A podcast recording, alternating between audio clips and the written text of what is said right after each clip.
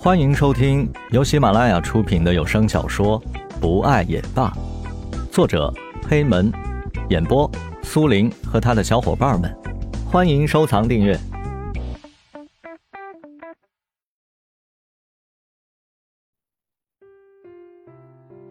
顿时，整个房间里充满了笑闹声。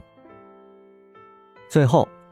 事情以江雷如愿以偿的亲到了田菊的脸蛋儿作为告终。石龙轻咳了两声，说：“接下来呢，我们来谈谈关于酒吧开连锁店的问题。我觉得吧，我们的酒吧现在在江雷姐姐的管理下办得有声有色。现在呢，我们已经把当初投在酒吧上的资金。”全部赚了回来，而且我们还得到了一笔可观的收入。不仅如此，酒吧的盈利非常高，来酒吧的客人也越来越多。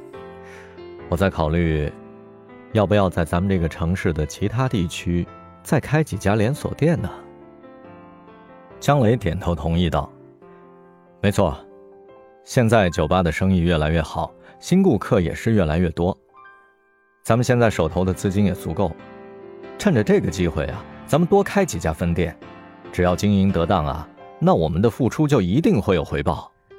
我前两天做了一份调查，发现我们酒吧的顾客大部分都是一些白领，下了班之后和朋友同事来酒吧放松，其次就是一些公子哥来酒吧寻开心，另外还有一部分学生也是来我们酒吧放松放松的。照这种情况看来，这里还有好几个地点，那里人口的聚集度和分散度都很适合我们酒吧。蓝雨从包里拿出了一份资料，放在桌上，示意每个人都拿起来看。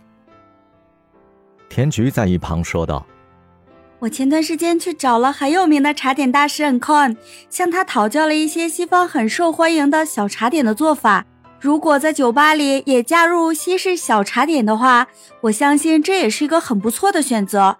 我们可以利用这些小茶点为我们留住客源，并且吸引更多的人来我们酒吧。最后还可以多招几名调酒师。如果这些调酒师都是帅哥的话，那就会吸引更多的女孩子来我们酒吧了。蓝雨白了一眼天菊：“什么帅哥调酒师？”我看是某个人假借办公的名义，公然的要看帅哥吧。老婆，难道我长得不帅吗？你还非得出去看别人？你是不是不爱我了？江雷哭丧着脸，一把抱住田菊，田菊瞪着蓝雨，用眼神示意：“你太过分了。”蓝雨挑挑眉毛，用眼神回道：“谁让你公然把自己的私心挂在嘴上的？”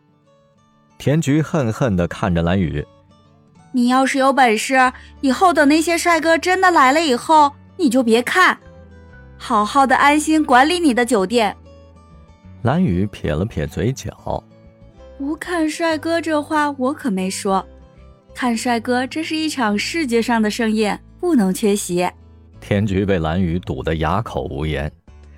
田菊侧着头看着在自己身上蹭来蹭去的江雷，淡淡的笑开了。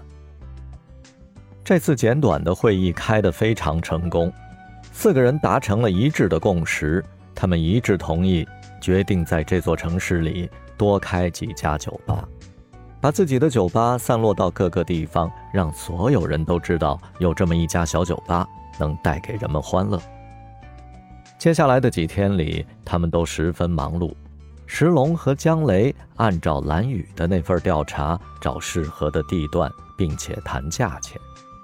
蓝雨则精心挑选着新的酒吧应该是什么样子。酒吧是围绕一个什么样的主题？是要淡淡的复古情怀，还是小资情调的抒情淡雅，或者是热情奔放的烈火玫瑰？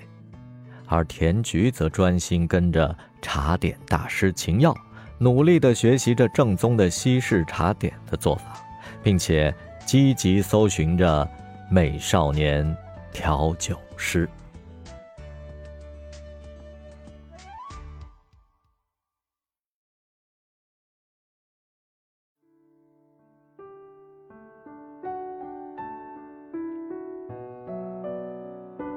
本集播讲完毕感谢您的收听，我们下集再见。